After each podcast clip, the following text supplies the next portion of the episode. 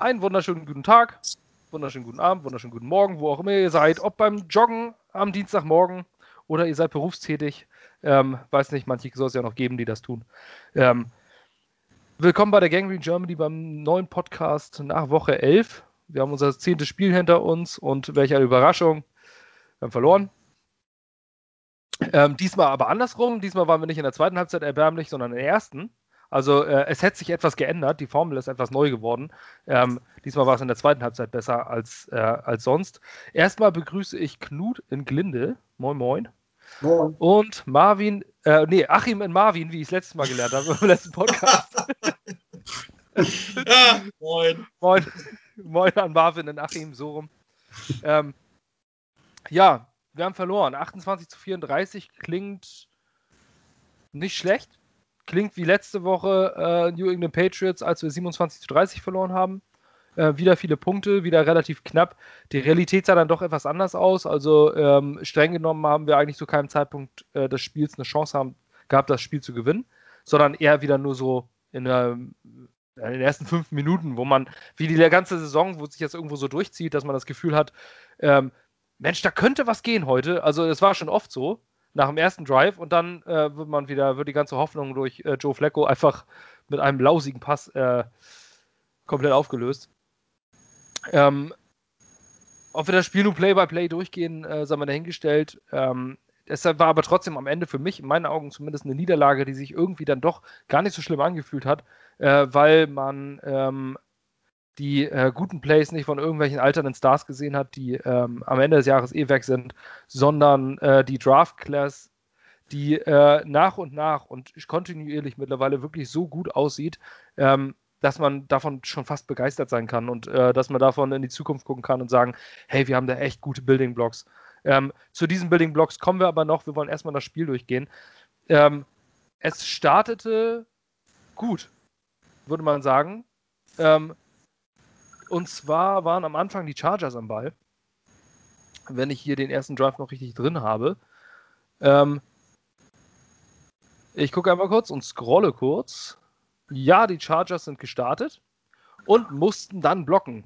Was kam dann, Marvin? Sie mussten panten und dann haben wir geblockt. So. Ja, genau. So, so muss man ja. das sagen, genau.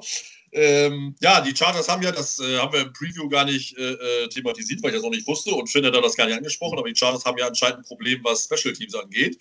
Ähm, das haben die letztes, letzte Woche schon nicht hingekriegt ähm, und ich glaube schon, schon die letzten drei Wochen nicht. Ähm, und der Backup Running Back Joshua Kelly hat halt auch nicht so wirklich Bock, äh, Bock drauf gehabt zu blocken und dann ist Henry Anderson frei durch und hat, glaube ich, den ersten Blockpunt seit Ewigkeiten für uns Jets erzielt und Quinn Williams hat ihn recovered und dann kamen wir, ich weiß gar nicht, wo wir dann ins, ins Feld kamen, aber waren dann 30, 40. Haben wir natürlich. Im, ah, siehst du? Äh, auf jeden Fall in der gegnerischen Hälfte den Chargers schön den Ball gehabt. Ne? Das war natürlich ein schöner Anfang, gerade von Henry Anderson, der in der Vergangenheit nicht mit guten Plays auf sich aufmerksam, macht, aufmerksam machen konnte. Äh, war das schon nicht schlecht. Ähm, genau, und dann ging es auch gleich, gingen wir auch gleich in Führung. Ähm, es waren Touchdown Jets durch äh, LaMichael Pirine mit einem äh, Inside Run. Allerdings ging dem Ganzen voraus auch ein ausgezeichnetes Run-Blocking von Mackay Beckton. Ähm, nach vier Spielzügen war der Ball im, äh, in der Endzone. Es stand 6-0.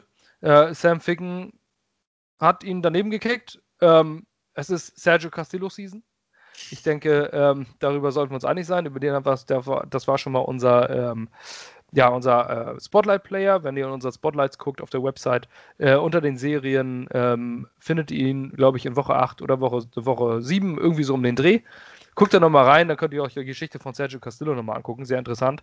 Ähm, hat übers College und auch in den gescheiterten Ligen AAF und XFL gekickt und dürfte vielleicht, also zumindest, wenn es nicht ums Tanken geht, eigentlich sollte der wieder ran, denn Sam Ficken hat zwei extra Punkte daneben gehauen. Naja, Michael P. Ryan hat den Ball reingerannt, ich glaube, den hätte aber jeder random Running Back reingerannt, denn Mackay Beckton hat wirklich ausgezeichnet geblockt. Davor schon einen Lauf ähm, von Frank Gore geblockt, hat er Joey Bosa einfach mal zur Seite gesch geschoben. Mackay Beckton wurde am Ende des Tages vom PFF auch mit dem höchsten Grade aller Offensive Player der Jets erneut beurteilt. Ähm, das ist ein Building Block. Um so einen Left Tackle wollen wir bauen, Knut, oder? Das sah gut aus, ja. Ähm, der ganze Drive ging ja quasi von der 30 oder 28 los und äh, bestand ja nur aus Laufspielzügen. Und da waren, glaube ich, auch zwei lange von Frank Gore dabei, wie du gesagt hast schon. Eine über elf Yards, andere, glaube ich, knapp zehn Yards irgendwie. Ähm, das sah schon safe aus, ja. Und scheinbar lernt man äh, langsam seine Stärken einzusetzen. Und äh, wenn man schon so einen Koloss da stehen hat, links in der Kette, äh, ruhig mal hinter dem herzulaufen und dem den Weg frei machen zu lassen, ja. Sah gut aus auf jeden Fall. Ähm, und da, also er äh, hat sich zwischenzeitlich auch an der Seitenlinie wieder ähm, an der Schulter äh, behandeln lassen. Also seine Schulter ist wohl tatsächlich noch nicht so richtig ausgeheilt. Nichtsdestotrotz spielt er und bringt seine Leistung. Äh, Offensive Line Play hat aber auch immer etwas mit Schmerztoleranz zu tun. Das erzählt einem eigentlich jeder. Jeder, der das Buch German Champion von Sebastian Vollmer mal gelesen hat, äh, weiß das. Oder wer ähm, sich mit Offensive Line, mit einem aktiven Offensive Line mal unterhalten hat, ähm, das tut auch an weh. Also es, es, an die, die, Unterarme, wenn man selber mal äh, Football gespielt hat und geduschen war mit Offensive Linemen, die haben immer komplett blaue Unterarme und äh, im Achselbereich ist alles blau, einfach weil die sich da ständig äh, reindrücken. Ähm, das hat was mit Schmerztoleranz zu tun. Becker Beckton macht das aber ausgezeichnet und hat auch das ganze Spiel über durchgehend großartige Leistung gebracht. Sein Passblocking saß. Es war wirklich, wirklich äh, richtig gut. Der nächste Drive war dann ähm, schon mal das, was dann kommen sollte. Denn die Chargers haben durch die Offense äh, gepasst, wie ein heißes Messer durch Butter schneidet. Ähm, Justin Herbert sah aus wie ein langjähriger Veteran. Ein Pass nach dem nächsten saß. Ähm, die Cornerback-Gruppe, die jetzt gerade sehr ausgedünnt wurde, weil Pierre Desir entlassen wurde. Ähm, ich glaube, mit Pierre Desir hätte es auch nicht weniger Herz für die Chargers gegeben. Ähm, aber da standen dann an der Seite Bryce Hall und Lamar Jackson. Lamar Jackson wirkte für mich völlig überfordert. Ähm, aber du musst als undrafted Rookie und der andere ist ein Fünftrunden-Rookie auch gegen Keenan Allen und Mike Williams spielen. Keenan Allen ist einer der besten, in meinen Augen sogar most underrated Receiver in der Liga. Ähm, gehört in meinen Augen zu den Top 5 Receivern dieser, äh, dieser Liga. Hat 16 Bälle gefangen. Das ist schon nah an einem NFL-Rekord. Ähm, auf jeden Fall zog es sich durch. Es ging locker durch, 5 Minuten 40, 66 Yards und am Ende an der 1-Yard-Linie knallt Marcus May dazwischen. Keenan Allen verliert den Ball und Ashton Dames sammelt ihn auf. Sehr, sehr schön sah das aus. Ähm, erst hat man sich, hat man gedacht, na, na gut, der war ja down bei Contact, also zumindest war, war es bei mir so aus dem Spiel heraus. Ja, ist runtergefallen. Aber dann wurde dann doch aufgelöst, der Ball war draußen und die Jets hatten den Ball. Und dann startet man mit 6-0 Führung. Joe Flacco hat den Ball in der Hand. Und was passierte dann? Und dann kam eine Interception, ne? wie es ja. auch so kommen muss bei uns. äh, den beinahe aus die Flat spielen wollen, aber da stand dann halt einer der Chargers und dann lief der halt mal drei Meter in die Endzone. Das war dann halt bitter. ich habe mir das nochmal angeguckt, Herndon, also nicht, dass Herndon jetzt so viele Bälle fangen könnte, aber der war glockenfrei in der Mitte des Feldes. Weiß nicht, warum er jetzt genau. Das war ja auch klarer, also der soll, musste ja dahin, weil so schnell wie Flecko den hingeworfen hat, war das ja ein klares äh, äh vorgegebenes Playcall irgendwie. Also keine Ahnung, ob er das vorher was gesehen oder ob der Playcall dann wirklich so angesagt wird, von wegen, du kannst jetzt nur nach rechts außen spielen. Ähm, war ja eine Zehntelsekunde, den er geworfen hat. Und äh, nein, der hat halt ihm, dem, äh, dem, dem Campbell in die Arme geworfen. Ne? Das, äh, was so leicht macht er dann nie wieder dann schon in seiner Karriere, wenn er überhaupt noch mal einen macht. ja, äh, Knut, das war, ähm, also ich würde sagen, ähm, das war so der ultimative Killer eigentlich, oder? Ja, erstmal das, wie ihr schon gesagt habt, war irgendwie auch mit Ansage so. Dass ich meine, kein Quarterback wirft den Ball gerne, wenn er äh, in der eigenen Endzone steht. Und ich habe mich gefragt, jetzt sind, sind die im, im, im, Drive davor so gut gelaufen, vier, fünf Mal hintereinander, warum verschafft man sich nicht ein bisschen Luft da hinten? Warum läuft man den Ball nicht ein, zwei Mal, damit man irgendwie drei und kurz hat oder sowas oder drei und Medium? Äh, warum muss man da gleich so ein Ding versuchen? Und das war gefühlt eine schöne Nackenschelle nach so einem Start äh, mit einem geblockten Punt, Touchdown dazu und dann so ein defensives Big Play. Äh, und dann die Deception, da war auf einmal ja, die Luft raus irgendwie. Also da wusste man, es geht wieder in die Richtung, die man schon seit Wochen kennt irgendwie. Die Hoffnung ja. war. Ja, vor allem ähm, war das, sehe ich das ja auch nochmal aus, aus einer Shotgun in der eigenen Endzone. Ähm, ist natürlich die richtige Methode. Du versuchst ein paar Yards zu gewinnen. An der 4 stehst du. Ähm, der Passblock saß eigentlich. Also darüber kann man sich nur wirklich nicht beschweren. Joe Flacco hatte äh, seine drei, vier Sekunden Zeit. Michael Beckton und Alex Lewis haben einen sehr guten Job gemacht auf der linken Seite. Über der rechten Seite über George Fan kam ein bisschen mehr Druck. Ähm, Spielt allerdings auch gegen Joey Bosa und das ist ja nur nicht ein, irgendein Niemand. Und dann geht Jamison Crowder auf die äh, Outroute aus der Slot. Und Joe Flacco lobt den Ball da irgendwie mitten in die Arme. Also das war eine ganz, ganz, ganz gruselige Interception. Und das war sein First Read. Wirklich nicht schön anzusehen. Ja. Das zog sich dann auch durch die erste Halbzeit. Die erste Halbzeit lief die ganze Zeit so weiter. Ähm, die Jets haben dann, also das war so richtig, wie du es wie richtig sagst, Knut, so eine totale Nackenschelle. Ähm, man wusste da nicht, nicht mal so äh, wirklich, ob, wie man aufstehen soll. Es ging dann weiter. Ähm, es war eine Interception. Die Touchdown, die Jets mussten sofort wieder punten. Three and out, null Yards. Touchdown Chargers. Und dann ging es weiter. Punt Jets, Touchdown Chargers. Punt, Punt, Punt. Viel cool Chargers, Halbzeit. ähm, so kann man es ausdrücken. Äh, so war es auch. Äh, am Ende der ersten Halbzeit ähm, ich habe ich wirklich, also ich habe das in meinem Review schon geschrieben, äh, habe ich mir noch ein Whisky, zwei Finger mehr Whisky eingekippt und habe gedacht, scheiße, ist jetzt hier aushalten mit Joko und Klaas und ich bin hier irgendwo im Fernsehen. Ähm, wir liegen 24 zu 6 hinten gegen die LA Chargers, die mit 2-7 starten und mit einem Rookie-Quarterback da sind. Dieser Rookie-Quarterback äh, be beweist natürlich, dass er absolut NFL-tauglich ist und, äh, und sogar sehr, sehr gut gespielt hat. Sogar sehr gut ist. Ähm, aber nichtsdestotrotz ist es trotzdem ein Rookie. Wenn ich solche Ausreden höre wie, wir haben ja nur Rookie-Cornerbacks. Ja, aber die haben auch nur einen Rookie-Quarterback. Also, ähm, das ist jetzt, äh, das war schon so ein Unterschied, wo ich sage, okay, das ist jetzt der absolute Offenbarungseid eigentlich, eigentlich musst du Adam Gaze in der Halbzeit rausschmeißen. Das habe ich zu dem Zeitpunkt gedacht, weil es geht ja wirklich gar nicht. Du hast dich komplett zerstören. Und hätten die Chargers so weitergemacht, glaube ich. Und ich gehe auch davon aus, dass wir nur deswegen rangekommen sind, weil ein Team, das 24 zu 6 führt in der NFL, diesen einen oder zwei Gänge runterschaltet, dieses ein bisschen Verwalten macht. Das haben die Chargers in der zweiten Halbzeit auch gezeigt, indem sie 8 Minuten Drives hingelegt haben. Einfach mal gesagt haben, so, Step by Step, kurze Pässe, lass die Zeit laufen. Das haben die Chargers äußerst schlecht gemacht, muss man sagen. Ähm, denn sie haben die Jets wieder rankommen lassen. Aber ähm, zur Halbzeit bei 6 zu 24 in LA bei den Chargers, äh, die zwar immer competitive waren in den Spielen. Ich glaube, glaube ich, gesehen, sechs Spiele nur mit einem Punkt verloren oder sowas. Also. Ein Score, äh, ja. furchtbar unglücklich. Aber äh, da sind wir so richtig untergegangen. Und ich glaube, wenn die Chargers die Leistungen in Halbzeit 1 äh, auf Platz, in Halbzeit 2 auch äh, an den Tag gelegt hätten, dann wäre es richtig, richtig hässlich geworden. Denn äh, Justin Herbert hatte zur Halbzeit schon 217, 277 Passyards. Ähm, und ich meine sogar drei Pass-Touchdowns. Ähm, ja. Oder, ja, und ähm, oder zwei Pass-Touchdowns. Auf jeden Fall war der on pace, ein 600 Yard ja, zu legen. Ähm, aber die Jets haben sich gefangen. Und das, muss ich sagen, hat mir richtig gut gefallen in der zweiten Halbzeit. In der zweiten Halbzeit haben wir guten Jets-Football gesehen. Oder was meint ihr? Ja, definitiv. Also wie was mich halt äh, äh, so ein bisschen immer so aufregt, sind halt die Aussagen danach. Also wenn man dann sagt, ja, äh, unser Gameplan war eigentlich äh, kurze und Intermediate-Pässe und man dann die ganze Halbzeit wartet, bis man das ändert oder so, weil ne, wir werden ja noch eingehen auf die zweite Halbzeit, die Verbesserung. Ähm, das weiß ich nicht. Da muss man sofort sich was überlegen. Ne? Und Gaze hättest du ja in jeder Halbzeit feuern können, von jedem Saisonspiel, was wir hatten.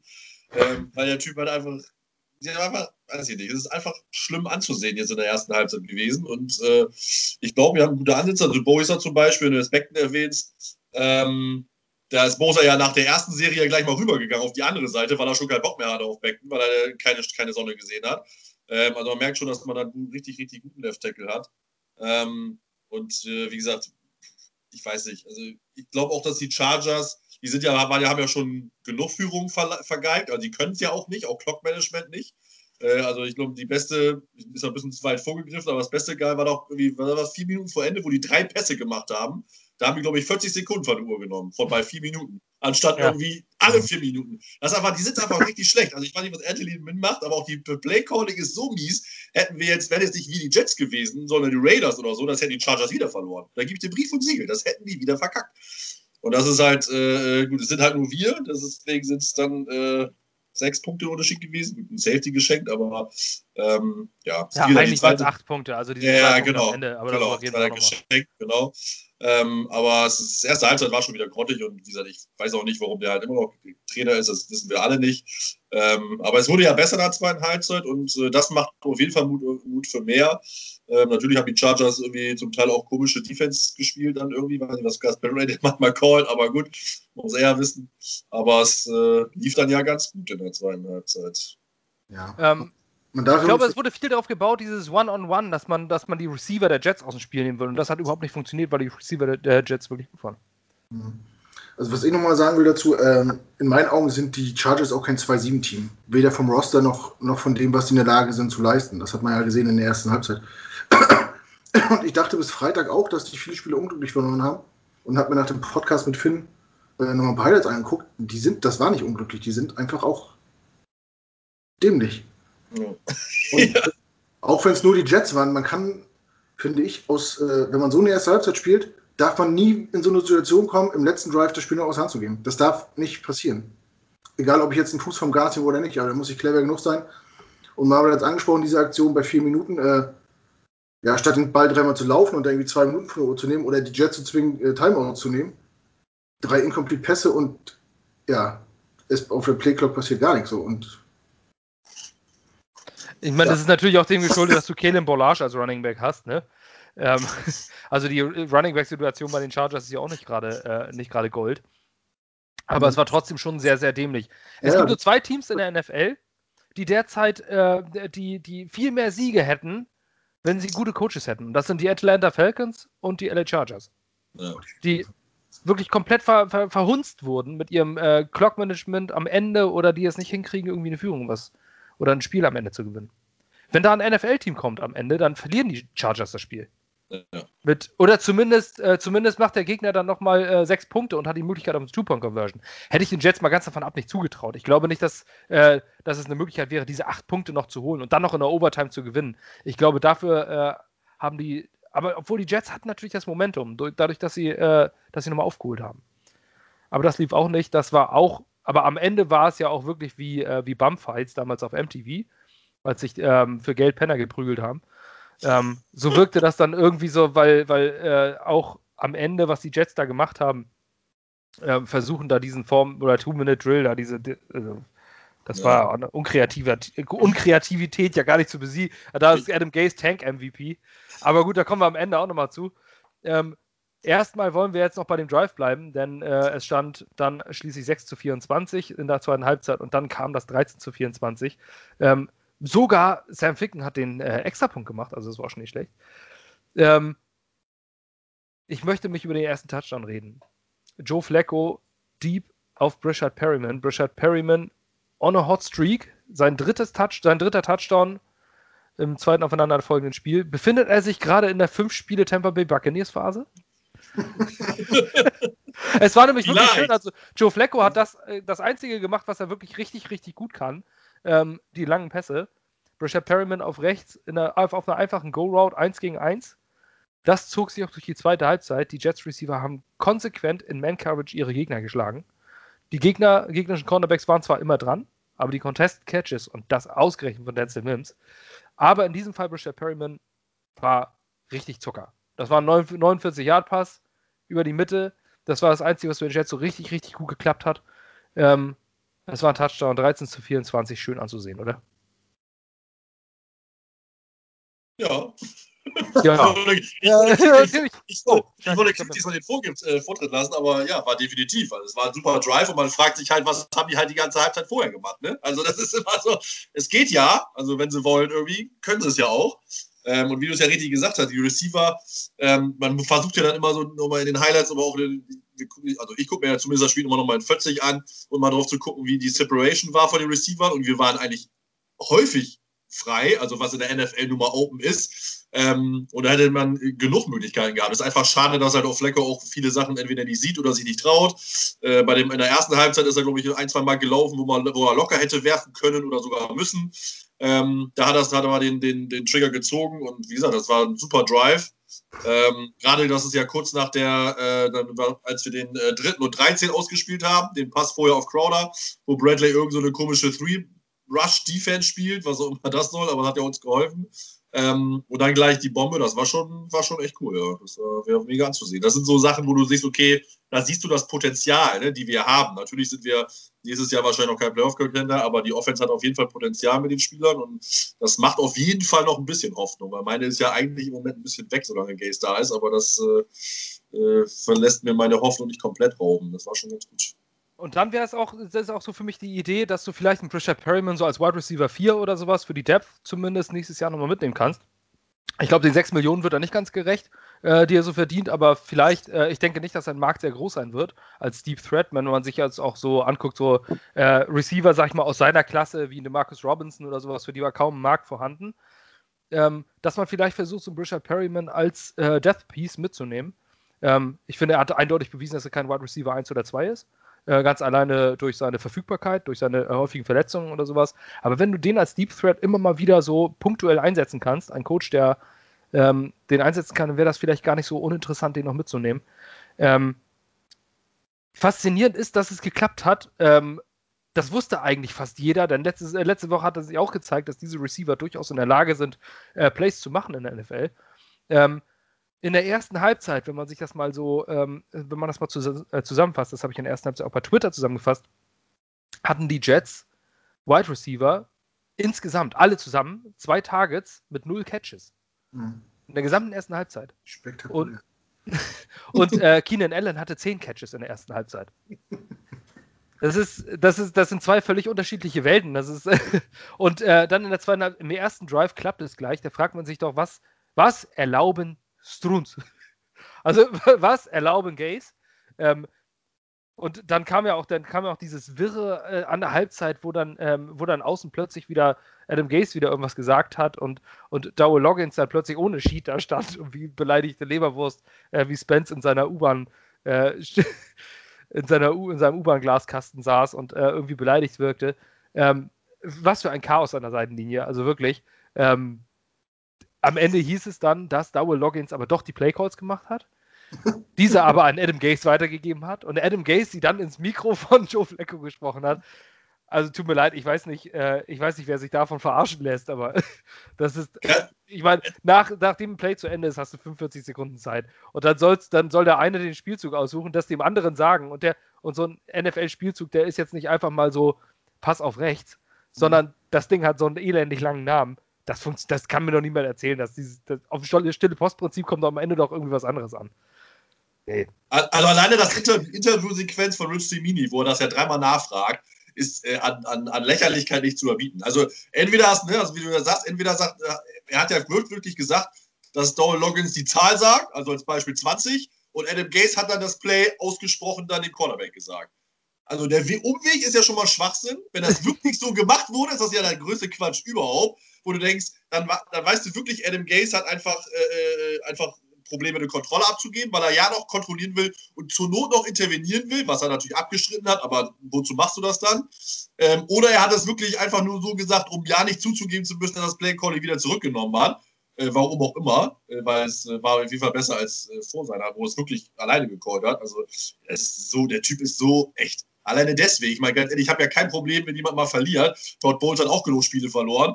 Ähm, aber erstens war der meistens ehrlich, zweitens war der sympathisch und das war kein arroganter Idiot, dem man immer eine Fresse hauen will. Ne? Also und Todd leid. Bowles hat immer die Verantwortung auf sich bezogen. Äh, ja, sich genau, genau, Also er hat sich wenigstens vor seine Mannschaft gestellt. Äh, genau. ähm, ich stehe auch nach wie vor zu meiner Forderung, ihn damals zu feuern und ich finde, also die richtige ja, Idee war, mit Todd Bowles nicht weiterzumachen.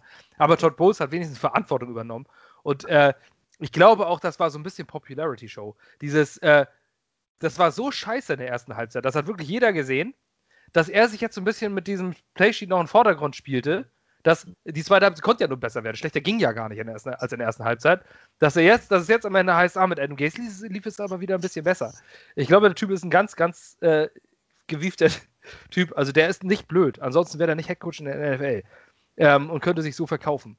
Der weiß, also zumindest gegenüber Ownern und sowas so verkaufen, wie er, äh, dass, dass, er ja schließlich diese Jobs bekommt.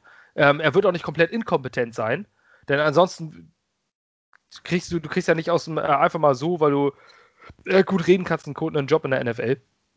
Ähm, aber ich glaube, der ist ziemlich hinterfotzig. Und das äh, passt auch zusammen, auch mit seinen regelmäßigen ähm, vor dem Bus werfen von Spielern oder sonst was Double Loggins ist, glaube ich, ein ziemlich willenloser Typ, so was das angeht.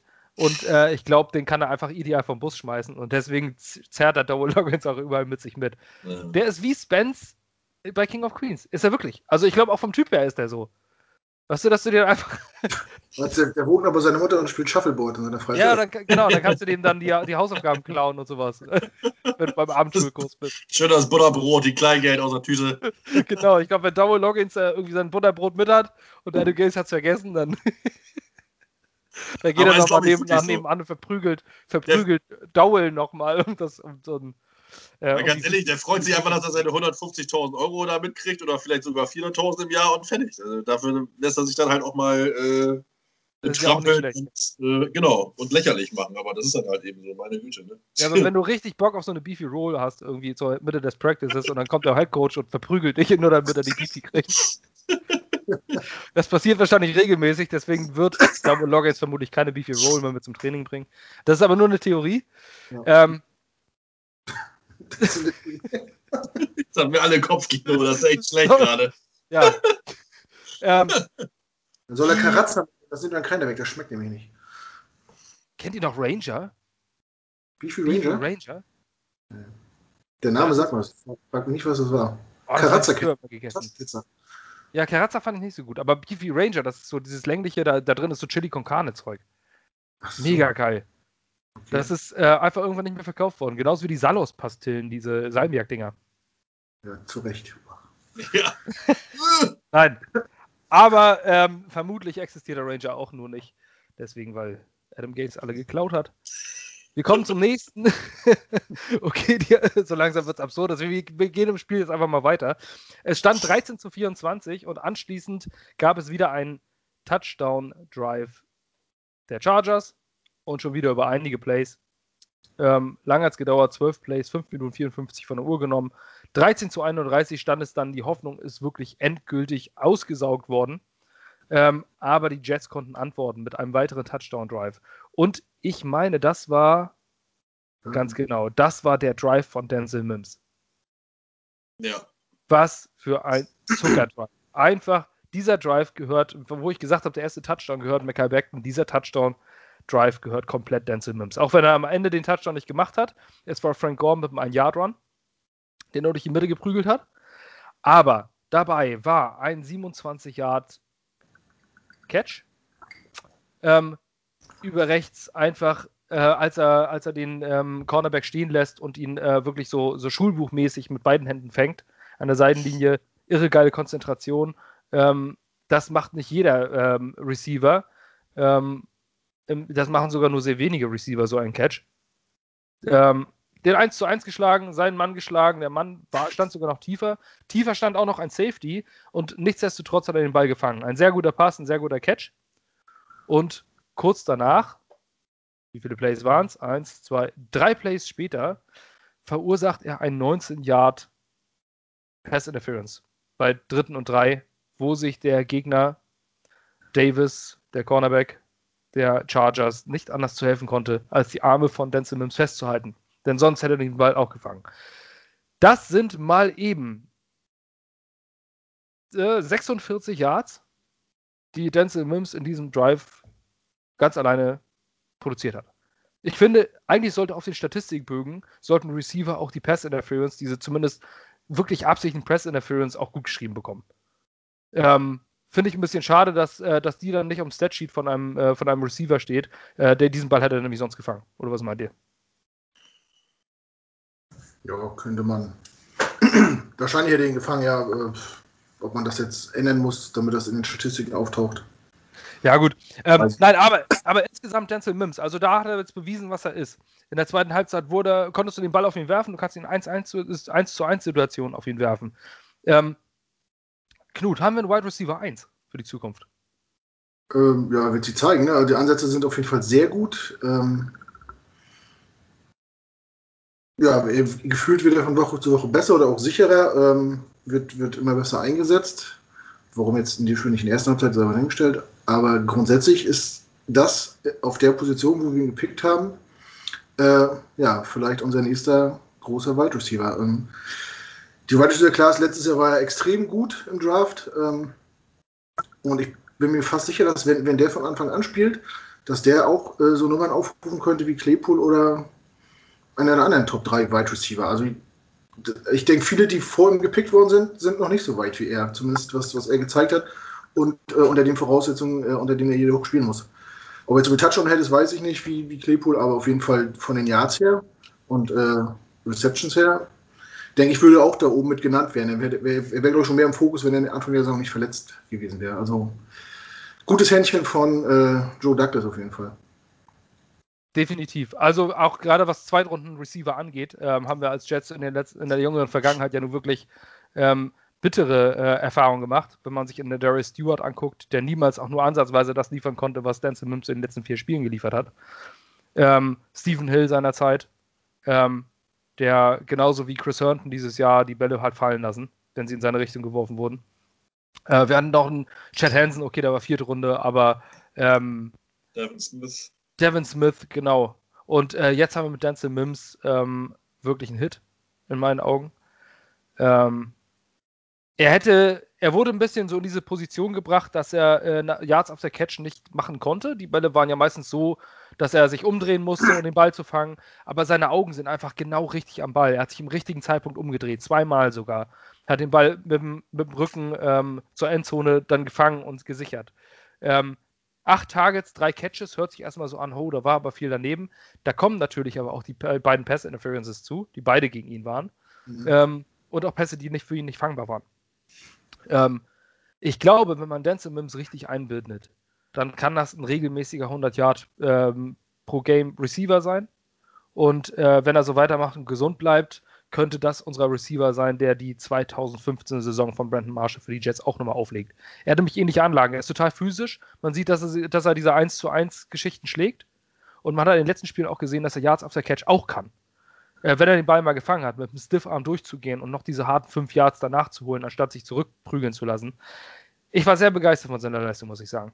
Und ähm, wenn er das stetig auf den Platz bringt und jetzt hat er das vierte Spiel in Folge mit 40 plus Yards als Rookie, ist das Beste, was die Jets an Rookie-Receivern jemals hatten. Nur Keyshawn Johnson hat mal eine ähnliche äh, Serie am Anfang hingelegt. Ansonsten war das das bei den Jets schon. Ähm, als Rookie-Receiver ist es auch nicht leicht in dieser Liga. Diese Saison täuscht ein bisschen weil die Receiver-Klasse wirklich so irre gut ist.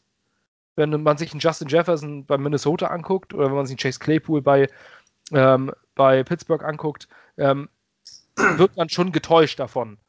Normalerweise ist es als Rookie-Receiver wirklich sehr, sehr schwer reinzukommen. Und das, was Denzel, Mims unter diesen Umständen gemacht hat, finde ich außergewöhnlich gut. Und äh, ich glaube, dass er wirklich die Long-Term-Solution auf Receiver sein, sein wird. Also ich habe mir nochmal ja die gedrafteten nebenan angeguckt. Also bis auf Jalen Rager von den Eagles haben alle ja schon richtig gut contributed. Ne? Also gut, und vielleicht KJ, KJ Hamler noch mit Abstrichen, weil sie natürlich Jerry Judy in der ersten Runde gedraftet haben. Ähm, aber sonst haben alle irgendwie schon ihre Leistung gebracht. Ne? Ob das Henry Rux war mit den Raiders, ob das CD Lamb ist oder wir haben noch Justin Jefferson, Brandon Ayuk. Du kannst sie alle durchgehen. T. Higgins, Michael Pittman jetzt mit seinem ersten Touchdown äh, und ein paar Yards. Die sind alle Oh, Alle gut. Den, also die Klasse ist richtig, richtig gut. Habt ihr den CD Lamb Touchdown Catch gesehen? Ja, mega. Alter Schwede, was, was für ein sensationelles Play. Also die sind so, die Klasse ist so gut und ich bin froh, dass wir endlich mal einen vernünftigen abgekriegt haben, weil die letzte Klasse, die so geil war, da haben wir uns in der vierten Runde zwei geholt. Den von UCLA und so den, den Jalen Saunders mit Insect in die Insect 12. Das war die Katastrophe da, ey. War, deswegen bin ich schon ganz froh, dass wir anscheinend einen guten haben. Aber ich bin immer ja vorsichtig.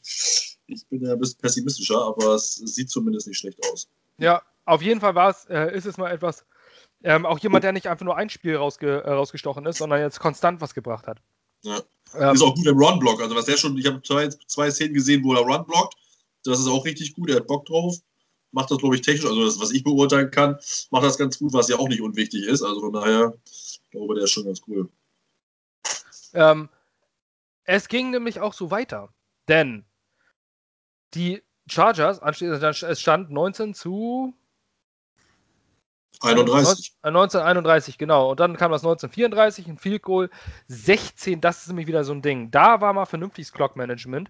Sie führen 31 zu 19 und nehmen mit 16 Plays 8 Minuten 40 von der Uhr. Und das auch alles mit kurzen Pässen. Ein Jahr Pässe, drei Jahr Pässe. Das haben sie vermutlich auch am Ende versucht, was gnadenlos gescheitert ist. Aber da hat man einfach gemerkt, dass die Jets Cornerbacks es einfach nicht leisten können. Ähm, diese Defense zu stoppen, äh, diese Offense zu stoppen. Und da wurde dann, glaube ich, zu viel auf die Schultern von Justin Herbert gelegt am Ende. Ähm, es hat nur zu einem Field Goal, trotz 16 Plays, nur zu einem Field Goal gereicht. Ähm, ich meine, da war auch dieser Sack von, von äh, Quinn Williams dabei, zusammen mit Henry Anderson, der ausgesprochen gut war gestern.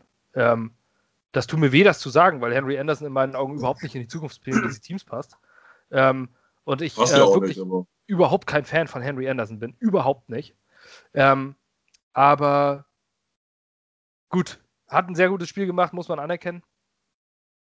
Ähm, es war, glaube ich, auch noch diese, diese unglaublich bescheuerte Roughing the Passer. Ich glaube, schon zweimal wieder gestern äh, Jordan Jenkins das eine Mal. Ja, das war aber Quatsch, Shepard. tut mir leid. Da kann ich mich wieder drüber aufregen. Das war richtig Quatsch. Also die von Shepard war dumm, äh, hat er vielleicht auch nicht gesehen, aber die war einfach nur Schwachsinn. Aber diese, diese Jenkins Roughing the Passer die bringt mich sowas von auf, weil ich glaube, ja, wir haben die meisten, glaube ich, jetzt mit elf oder so und ich glaube, die Saints haben auch nur fünf als Zweitmeiste. Aber die Hälfte war nur Schwachsinn. Was will er denn machen? Mich riecht diese Strafe jedem. Ich kann mich so aufregen über das Geschichte. Im vollen Lauf, der Ball ist eine Zehntelsekunde weg und er haut ihn um. Ja, meine, was, was ist der Job eines Defenders? Was soll er denn machen? Ne? Also, und Bosa hat ja auch noch zwei gekriegt, aber er hat äh, in der ersten Halbzeit Flecker auch von hinten einmal richtig umgehauen, hat auch keine für gekriegt. Also das ist so unkonstant gepfiffen. Das regt mich ja noch am meisten auf. Äh, also. Aber eine Sache konnte ich nicht verstehen, nämlich diese äh, Roughing the Passer Penalty äh, bei einem Sack, weil er aufs Knie gegangen ist. Was soll Bosa denn machen? Der ist ja. Der, der ja, darf, darfst also Joey nicht. Bosa ist doch kein dreckiger Spieler, der wollte nicht das Knie von Flecko zerstören. Nee, aber das haben sie, glaube ich, da haben sie das nicht sogar geändert, nachdem Brady sich das Kreuzband da gegen Kansas City gerissen hat, 2-8. Und danach haben die Regel geändert, dass du halt den Quarterback nicht mit Gewalt in die Knie springen darfst. Du kannst unten die Füße umarmen und dann ihn zu Boden bringen, ja. aber du darfst nicht mit Wucht oder mit Kraft in die Knie gehen. Das ist verboten. Das ist also ja, er, ist ja gestrauchelt und quasi mehr zu ihm hingestolpert, als dass er ihm direkt in die Beine geht. Ja, also, also ich sag, das war alles andere als eine absichtliche Aktion. ähm, ich, fand die, ich fand diese Penalty, auch wenn sie äh, uns natürlich, äh, natürlich für uns war, aber äh, ein wenig ähm, unangebracht, muss ich sagen ähm, vielleicht ein bisschen überzogen, da eine Flagge zu werfen. Aber wie auch immer, es wurde zu einem Field Goal dieser Drive. Ähm, die Chargers sind nach 34-26 in Führung gegangen, hätten natürlich einen Touchdown machen müssen. So haben sie sich in die ungünstige Situation gebracht, dass sie ähm, mit einem einzelnen Score, nee, gar nicht wahr, waren dann Two Scores, aber dass, die Jets ist, dass den Jets ein Touchdown reicht, um mit einem Score wieder in die Reichweite zu kommen, was dann auch passierte. Ähm, es kam nämlich wieder zu einem Denzel Mims Catch und das war das Ding, wo er sich umdreht. Ähm, mit dem Rücken zur Endzone, den auch schon wieder in der One-on-One-Situation den Gegner schlägt und den Ball fängt. 25 Yards und das beim Fourth and Five. Ein äh, wirklich schönes Ding. 5 Minuten 56 noch zu spielen und da hat man plötzlich gedacht, so, ey, hier könnte tatsächlich noch was gehen. Ähm, Vierter und fünf aus der Shotgun, innen wieder äh, Jameson Crowder, rechts stand äh, Denzel Mims, schlägt den Gegner wieder, dreht sich im richtigen Moment um und fängt den Ball noch, äh, behält beide Füße in der Endzone, äh, behält beide, beide Füße im Feld, wirklich ein sehr, sehr schönes Ding. Ähm, danach gab es dann, äh, ging es wieder weiter, die, noch ein weiterer Mims-Catch, sehe ich hier. Das war, glaube ich, der äh, rechts außen, ne, der eigentlich nicht hätte gegeben werden dürfen. Ja, ja. Wo Flecko aber schnell genug wieder den, äh, den Snap beim, äh, beim Vierter und Fünf er, das war echt clever, das muss man sagen. Ja, ja das war stark. Dann noch ein 30-Yard-Pass, Denzel Mims, Catch. 30 Yards. Also das ist, das könnte echt eine Big Play-Maschine werden. Das war der Pass auf links, wo er auch wieder mit dem Rücken zum Ball, äh, mit dem Rücken fängt, wo Joe, Joey Bose noch zusätzliches Roughing bekommen hat. Dritter und sieben. 30 äh, Yard Pass und zusätzlich äh, Roughing, das war dann 45 Yard Raumgewinn. Und dann standen die Jets plötzlich da und plötzlich fängt in der Endzone ein Chris Herndon den Ball. An der höchsten Stelle des, äh, wir haben ihn schon verflucht. Ähm, in unserer Redaktionsgruppe haben wir geschrieben, eigentlich musst du ihn in der Halbzeit entlassen, Chris Herndon.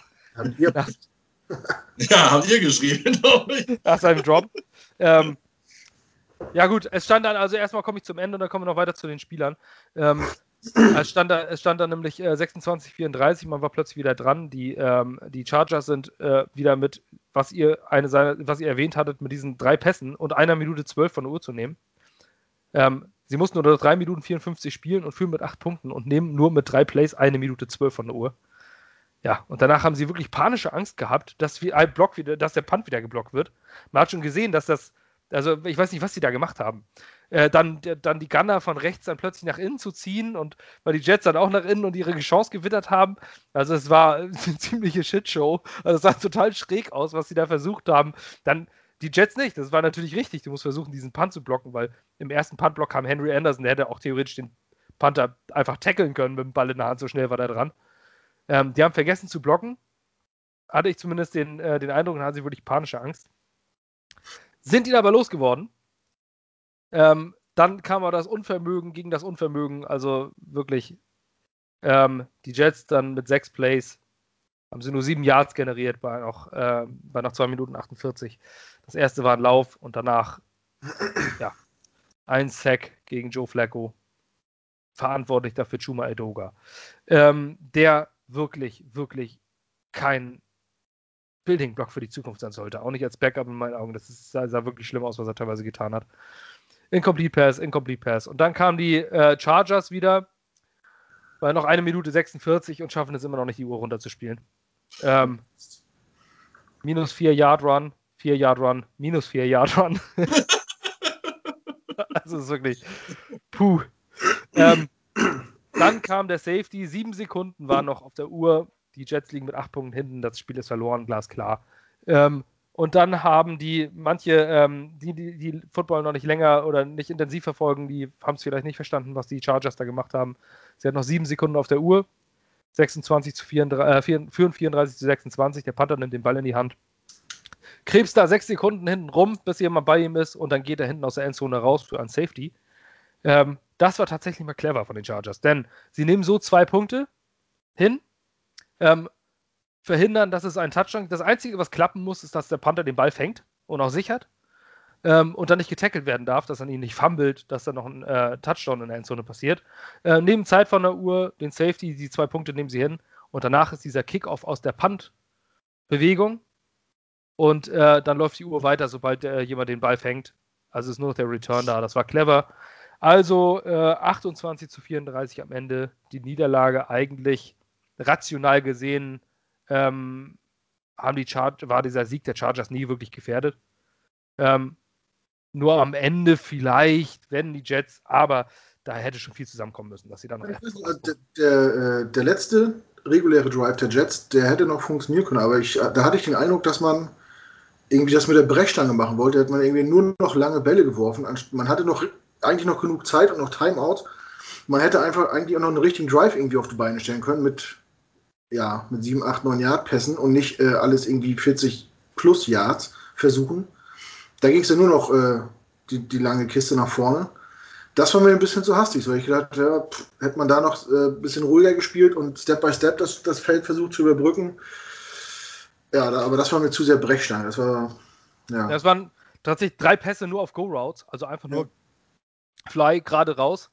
Ähm, und hat er das versucht, was jetzt so schon drei, vier Mal wirklich gut durch individuelle Leistungen von Bishop Perryman und Dan Simmons geklappt hat, ähm, einfach nochmal zu wiederholen.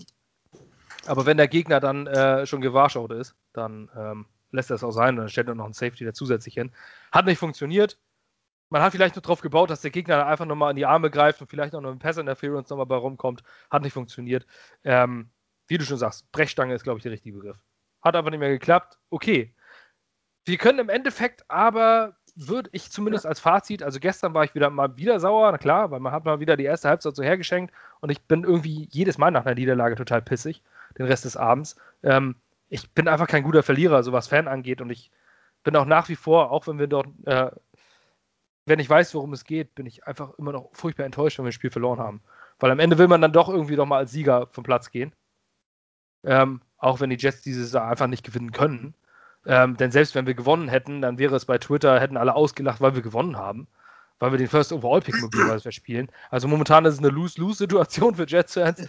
Ähm, aber wie auch immer, für mein eigenes Gefühl hätte ich einfach ganz gerne mal einen Victory Monday erlebt. Denn die nächsten Spiele sehe ich den nicht. Ganz ehrlich, bei den Gegnern, die da kommen. Ähm, aber gut, wir haben verloren. Das zweite Mal beim One-Score-Game. Ich hatte trotzdem irgendwie ein gutes Gefühl. Ich bin heute Morgen aufgestanden und war irgendwie mal ganz zufrieden, weil wir mal zum Ende guten Football gesehen haben und nicht zum Anfang und danach scheiße. Ich glaube, das ist auch so ein entscheidender Faktor. Ähm, jetzt stehen wir mit 0-10 da. Das schlechteste NFL-Team der Geschichte. Denn ähm, es gab nur zwei weitere 016-Teams bislang. Das sind die 2008 Detroit Lions und die 2017 Cleveland Browns. Und wir haben eine weitaus schlechtere ähm, Punktausbeute und Punktdifferenz, Punktedifferenz als diese beiden historisch schlechten Teams. Wir sind also auf dem Weg, das schlechteste Team der NFL-Geschichte zu werden. Aber, und jetzt kommt mein großes Aber, und das habe ich auch im Review geschrieben, ähm, zuversichtlich bin ich, was die Spieler angeht. Auch in Ashton Davis auf der, Defen auf der defensiven Seite war überall zu sehen. Der hat zehn Tackles geleistet. Der hat, glaube ich, zwei QB Hurries gemacht. Ähm, der hat den Fumble aufgesammelt. Ähm, der könnte was sein. Marcus May war in Elite, hat eine Elite-Leistung gebracht. Nur ein einziger Pass ging in seine Richtung und der war incomplete. Ähm, der ist in Coverage wirklich eine absolute Eins, lässt ein gegnerisches Passer-Rating von 40 zu. Ähm, bei den PFF-Grades musste ich okay, jetzt komme ich aber noch was zum Negativen, musste nämlich ein bisschen lachen. Ähm, vor drei Tagen wurde Conor McDermott verlängert, wisst ihr noch? Mhm. Der Mann, der durch seinen Bart beeindruckte. Ähm, und der hat in 13 Snaps gespielt, weil George Fant war sich zwischenzeitlich verletzt, leider sehr schade. Könnte auch ein Building Block sein, zumindest für nächstes Jahr. Ähm, Conor McDermott hat es geschafft, in neun Pass-Block-Snaps ein PFF-Grade von 0,0 zu kriegen. Das ist noch weniger als Kalen Bollage in Blitzpixel-Pickups. Ich weiß nicht, was du machst, um 0,0 zu kriegen. Sich einfach hinlegen und warten? Oder? ja. Also, Stehen bleiben vielleicht. 0,0 ist wirklich erbärmlich. Naja, er hat eine One-Year-Contract äh, Contract Extension gekriegt und darf nächstes Jahr auch fröhlich Nulls posten. Ähm, aber vielleicht war der gar nicht im Passblock, weil er hat ja Runblock 70-6. Aber haben sie den nur im Runblock eingesetzt gehabt? Kann ja auch nein, nein, bei dem PFF-Grade steht, er war viermal im Runblock eingesetzt ja. und neunmal am Passblock. Ach du Scheiße. Ja. Also bei neun Passblocks eine Null zu schaffen, das ist, ist wirklich beeindruckend. Ja. Ich, die schafft jeder, also wirklich jeder. Es ist, du kannst, äh, du kannst ein einbeiniger Schimpanse sein und du kriegst eine 0,0 bei PFF. Hm. Ähm, in der Offense haben wir, äh, die, diese Draft-Class sieht einfach gut aus. Wir haben Mikai Beckton ähm, und man muss bei einer Draft-Class sagen, wenn du damit zwei Starter draftest, dann hast du eigentlich schon eine vernünftige Draft-Class. Ähm, wenn du drei Starter hast, dann ist sie schon sehr, sehr gut. Und ähm, wir haben Mikai Beckton, der wirklich einschlägt wie eine Eins. In meinen Augen, wenn der nicht verletzt wäre, wäre der schon auf Pro Bowl-Niveau in seiner Rookie-Saison. Denn was der mit Pass-Rushern wie, wie Frank Clark, wie Joey Bosa macht, ähm, das ist außergewöhnlich. Und äh, der ist, äh, ihm wurde gesagt, sehr roh zu sein und nach ein paar Jahren erst gut zu sein. Äh, oder nach einem Jahr vielleicht erst langsam die Technik zu lernen. Der ist im Passblock gut, der ist im Runblock eine absolute Maschine. Ähm, das ist der Franchise Left Tackle. Und ich glaube, wir haben damit einen zukünftigen All-Pro stehen. Das zeigt er einfach regelmäßig.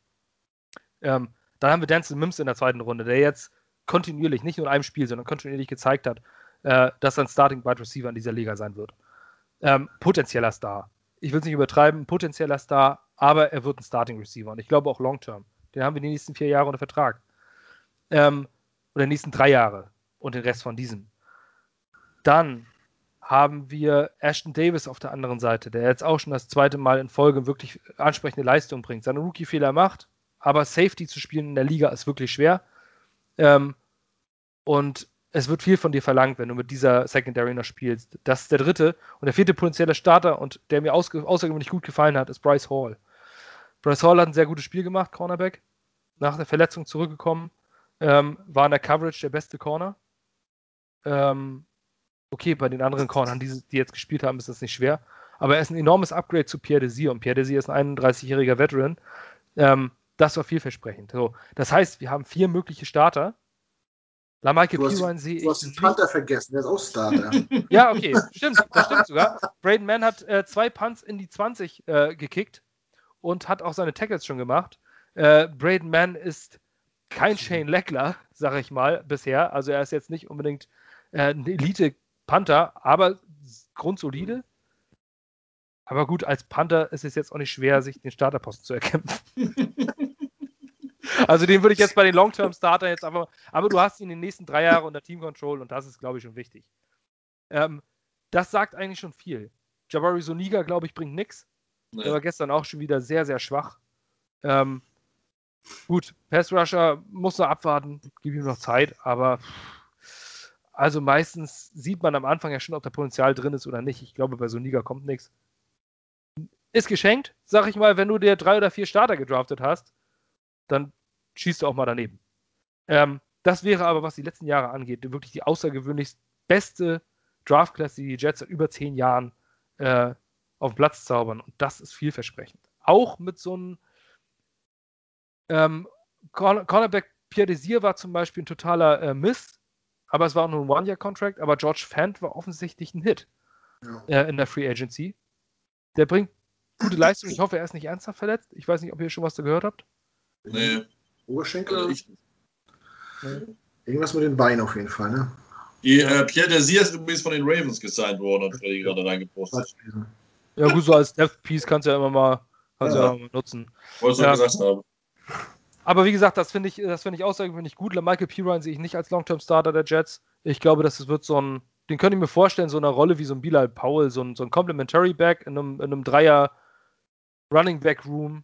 Ähm, ich habe noch nicht viel von ihm gesehen, das mich überzeugt hat, muss ich sagen. Also keine. Ist für vierte Runde aber okay, muss halt auch sehen. Ne? Wenn du überlegst, wenn wir jetzt halt wirklich hätten, das Best-Case-Szenario mit den vier Startern, und dann hast du mit, äh, mit Braden Mann noch einen Panther, gut, der ist geschenkt, aber dann mit Pirine den, den Complementary Back.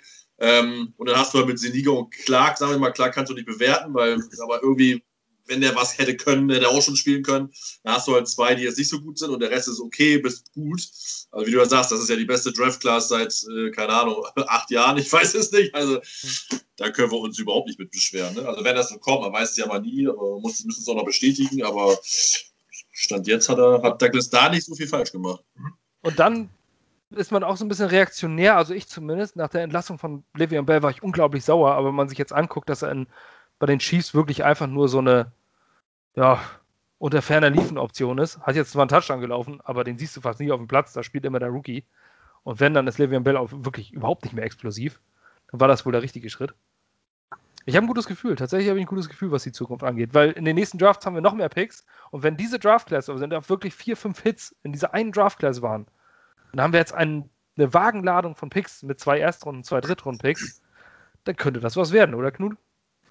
Ja, ich denke auch. Um äh, nochmal auf die äh, Free Agents einzugehen, die wir geholt haben, ähm, da sieht man mal, wie, wie schwer das auch einzuschätzen ist. Ne? Wir, wir haben die Aktion Bell abzugeben verflucht, weil wir dachten, es liegt nicht am Bell. Jetzt sieht man, auch in der guten Offense kann er nicht, nicht überzeugen. Äh, wir waren überzeugt von Per Desir. Der hat nicht das gebracht, was wir uns erhofft haben. Wir haben George Fent ausgelacht und als Flaschen, Flaschenpfand äh, belächelt und gesagt, er verdient viel zu viel und ist auf einmal äh, total überzeugend und steht sein Mann und man denkt, oh, das ist vielleicht auch äh, was für länger. Diese Liga ist irgendwie, keine Ahnung. Manchmal, das hat auch viel ähm, zur rechten Zeit am rechten Ort, im richtigen System zu tun und so. Keine Ahnung.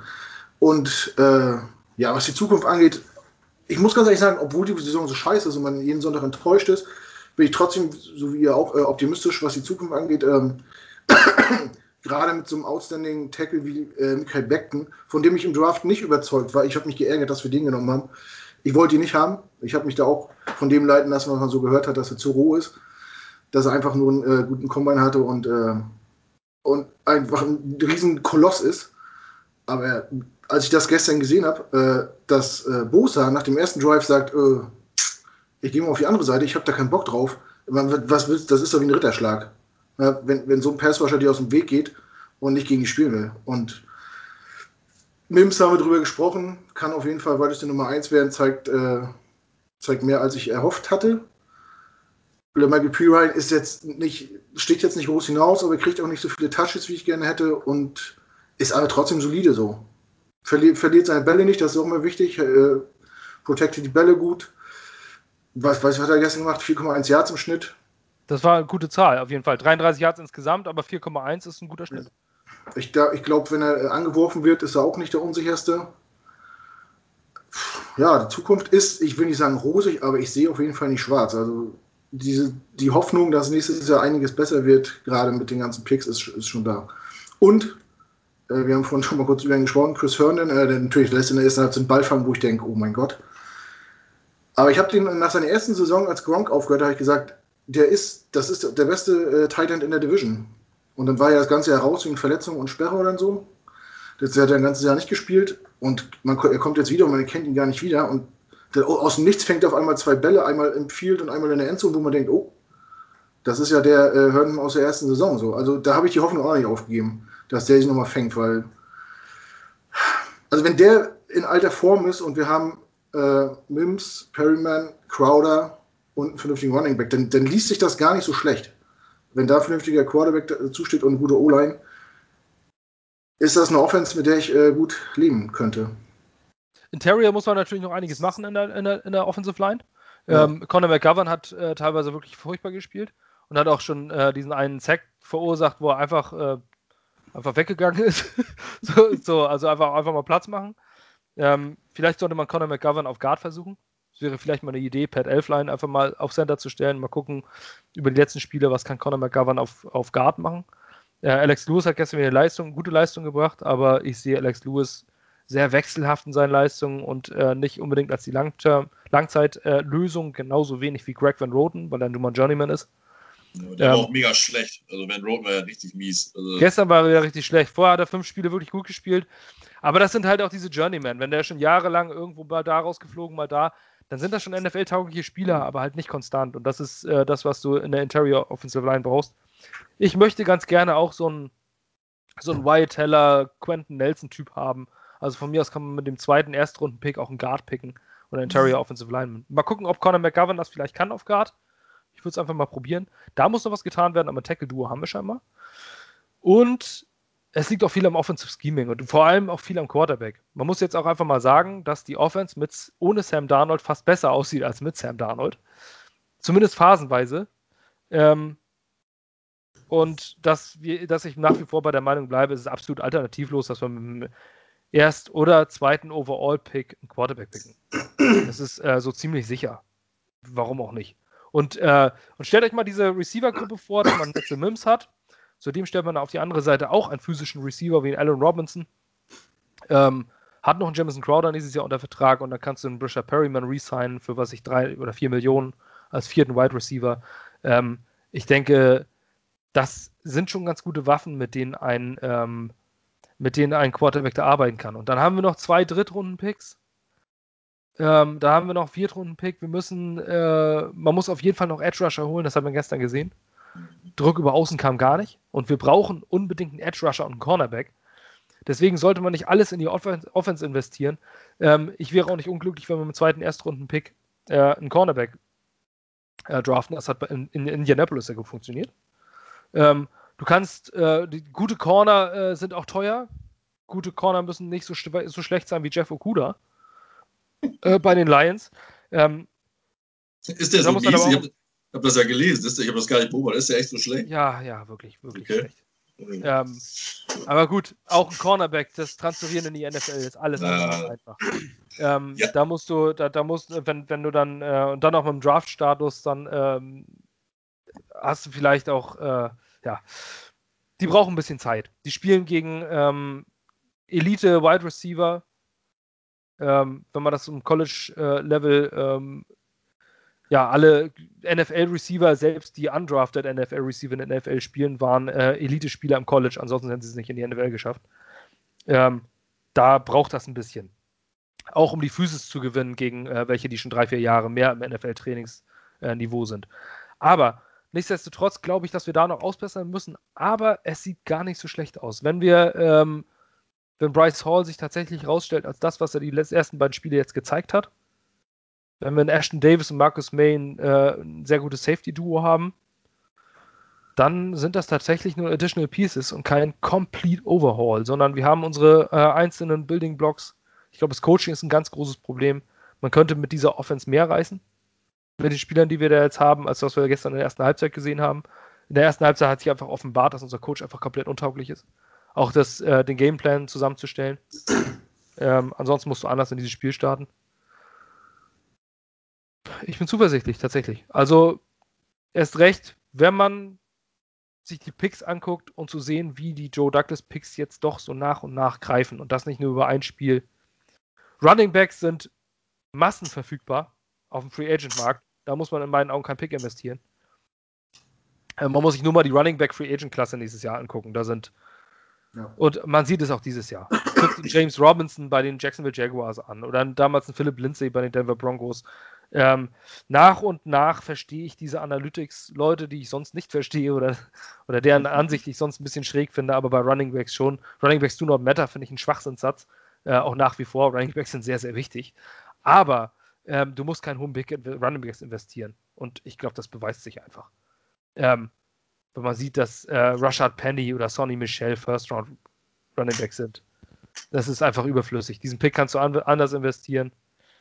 Hol dir in der vierten Runde oder fünften Runde oder in der Free Agency ist ein Marlon Mack verfügbar. Ähm, Jarek McKinnon. Und solche Running Back-Typen kannst du noch holen und dann kannst du dir zwei, drei vernünftige hinsetzen. Das brauchst du nicht investieren. Aber Quarterback, Interior Offensive Line, Cornerback, Edge. Und wir haben fünf Picks in den ersten drei, äh, in den ersten drei Runden. Könnte was werden. Ich glaube, sechs Picks in den Top 100 irgendwie, ne? Ja, genau. Das ist äh, eine durchaus vernünftige Zahl. So. Ich habe jetzt eigentlich nichts mehr. Ich will nur noch kurz auf die nächste Schedule. Wir sind 0-10. Die Strength of Schedule ging in unsere Richtung. Die Jacksonville Jaguars haben nicht ganz competitive bei den, Philadelphia, bei den Pittsburgh Steelers mit, glaube ich, 27-3 verloren. Aber geführt. Ja, 3-0 geführt, ja. Und dann habt ihr, gesehen, habt ihr gesehen, wie die danach den Drive angefangen haben? Nach dem Score? Nee. Mit dem Onside-Kick. Ach ja, stimmt. Ja, gut, die haben ja eh. YOLO. Man soll nichts zu verlieren, ne? Ja, das ähm, hat sich auch geschrieben, das, können, das kann man ruhig machen, ja nichts zu verlieren. Ich sage, du spielst ja wohl. Die sollen gefälligst das zweite Spiel äh, gewinnen, damit ich ruhig schlafen kann. Ja. naja, aber äh, die Miami Dolphins war gestern auch ja, ein bisschen neben der Spur. Ähm, haben Tour gebencht. Das ist unser nächster Gegner. Ähm, das ist nämlich der Abschluss, zu dem ich jetzt kommen möchte. Die, wir spielen gegen die, Miami, äh, gegen die Miami Dolphins in Woche 12. Und danach kommen die Las Vegas Raiders, die fast die Chiefs geschlagen haben. Und die einzige Niederlage der Chiefs ist gegen die Raiders. Die Raiders sind in meinen Augen ein absoluter Playoff-Contender dieses Jahr. Ähm, wenn es da sogar nicht zum, bis zum Championship-Game kommen könnte. Also da, wenn ich sehe, wie sie gegen die Chiefs ge ge gewonnen haben und jetzt auch gespielt haben, da war es ganz knapp, dass sie dieses Spiel noch gewonnen haben. Ähm, die Raiders sind for real dieses Jahr, in meinen Augen. Also, Dolphins, dann spielen wir gegen die Raiders, dann bei den Seattle Seahawks, dann bei den Los Angeles Rams, dann gegen die Cleveland Browns und das letzte Spiel bei den Patriots. Das winnable Game war die Chargers und das haben wir nicht gewonnen. Ja, vielleicht kann man die, die Dolphins kann man auch schlagen am guten Tag. Ja. Es wäre ganz nett, den Dolphins noch so einen kleinen Stein in den Weg zu legen auf dem Weg in die Playoffs und ihnen das noch ein bisschen zu vermiesen. Also wenn ich einen, einen Sieg hole, dann möchte ich ihn entweder gegen die Dolphins haben oder gegen die Patriots. Der nee. Rest ist mir eigentlich relativ egal. Wenn ich mir das wünschen dürfte, dann würde ich gegen die Browns gewinnen, um die Schmach von vor zwei Jahren wegzumachen, als wir gegen die immer verlierenden Browns verloren haben, irgendwie in Woche drei. Als wir nach, nach 20 Niederlagen oder so, als wir den, den ersten. Das war das erste Spiel, als wir damals äh, aus Amerika wieder gekommen sind. Ja, stimmt. Wollte ich noch nachts gucken, Donnerstagnacht war es, glaube ich, weil ich noch Jetlag hatte. Und dann hier, wo Baker Mayfield eingewechselt worden ist, das Ding. Mhm. Der Stachel sitzt noch tief. Da haben wir auch alle ausgelacht. Na, aber es wäre schon schön, am letzten Spieltag den Patriots die Playoffs zu vermiesen. Ja, na, das, da, da kommen die nicht hin. Nee, aber die stehen jetzt 4-6 und haben die Texans verloren, auch ganz witzig. Das war übrigens, ist übrigens noch bigger für die Jets gewesen, oder fast noch bigger für die Jets gewesen. Äh, denn die Houston Texans, die 2-7 Texans, besitzen den, ähm, die Do Miami Dolphins besitzen den First-Round-Pick der 2-7 Texans. Und die Texans schlagen die Patriots, rücken dadurch in der Draft-Position deutlich weiter nach unten, sprich die Dolphins rücken weiter nach unten und die Patriots sind aus dem Playoff-Rennen quasi fast raus, weil sie jetzt 4-6 stehen. Deswegen haben mich irre gefreut über den Texans-Sieg gestern, sonst mir die Houston Texans total egal. Aber bei den Jets, ähm, ja, es lief relativ gut für die Jets, muss man tatsächlich sagen, obwohl wir verloren haben. Die Strength of Schedule hat sich mehr äh, in unsere Richtung bewegt, was die Jaguars angeht. Und ähm, die Dolphins haben einen späteren Pick bekommen und die Patriots sind weiter weg vom Playoff-Rennen. Also ein ganz guter Spieltag eigentlich für uns. Ähm, auch die gehässige Jet-Szene. Ich glaube, das war's. Habt ihr noch was? Nö. Ich glaube auch nicht. Also mir, was mir noch aufgefallen ist, das was wir ganz groß war, dass wir ganz schön viele Miss-Tackles hatten. Das fand ich, äh, das war zum Teil Tackling war schon wieder gestern eine Katastrophe, das muss besser werden. Aber äh, ja, ich glaube auch, dass wir die Dolphins, dass man die Dolphins schlagen kann, die Patriots kann man schlagen, alle anderen werden wir haushoch verlieren. Ähm, wenn wir noch einen gewinnen, dann ist es so, wenn es dann der Second Overall Pick ist, dann soll es so sein. Ähm, dann kriegen wir halt nicht mehr das hin. Können sich auch darüber lustig machen, aber ganz ehrlich, meine Güte, den Second Pick, habe ich euch schon geschrieben, den haben wir definitiv sicher, weil wir keine drei Siege mehr holen werden und jetzt äh, bis auf wir, die Jaguars, alle Teams drei Siege haben. Mal abgesehen von den Bengals, aber die haben ja noch einen Unentschieden, von daher brennt da nichts an und ähm, von daher können wir eigentlich auch ganz beruhigt sein. Und wenn wir mal ein Spiel, Spiel gewinnen, können wir uns auch mal freuen und äh, müssen uns ja auch nicht schämen oder traurig sein, dass wir jetzt irgendwie schlechter in der Draft-Order sind. Das ist dann glaube ich, irrelevant. Von daher, ich bin gespannt auf Miami, weil jetzt, dass sie Tour gebencht haben, ohne dass er jetzt verletzt war, fand ich schon sehr interessant. Also ich glaube, das ist, äh, äh, glaube ich, nicht die beste Idee gewesen, weil er muss ja auch sowas lernen, also daraus so Spiele zu gewinnen. Ähm, also wenn man auf Tour setzt, dann muss man es auch komplett machen. Also ich glaube, da hat sich Flores keinen Gefallen getan. Aber ich bin gespannt, wie er das dann wegsteckt und nächste Woche dann gegen uns auftritt. Es wird auch nächste Woche interessant, ob, äh, ob Tour denn da startet, aber es heißt ja, glaube ich, dass er so. Soll er ja, soll er ja. Mhm. Ja gut, gegen uns ist es okay. ja, wir sind ein guter Aufbaugegner, das stimmt. Mit unseren Cornern, ja. Es wird interessant, ob wir nächste Woche überhaupt eine Chance haben, aber dafür nehmen wir Donnerstag nochmal äh, mit Tobi vom Dolphins Drive auf auch ähnlich wie Frank von der Patriots Nation ein Freund des Hauses, wie Knut es äh, gesagt hat. Ja. Ähm, der kriegt auf jeden Fall nochmal Kröpper gratis, glaube ich, danach. Und noch einen Pflaumenwein. Und äh, ja, das war's. Ich danke euch fürs Zuhören, für die weitere Treue. Die 010, die Fans der 010 Jets, wir sind nicht, wir sind für den Misserfolg nicht verantwortlich. Die Fans der 010 Jets verabschieden sich und ähm, danke fürs Zuhören, danke fürs Zuschauen. Bleibt uns treu. Bis nächste Woche und schaut auf unserer Homepage vorbei und folgt uns auf Twitter. Macht's gut, Jungs. Ciao. Ciao.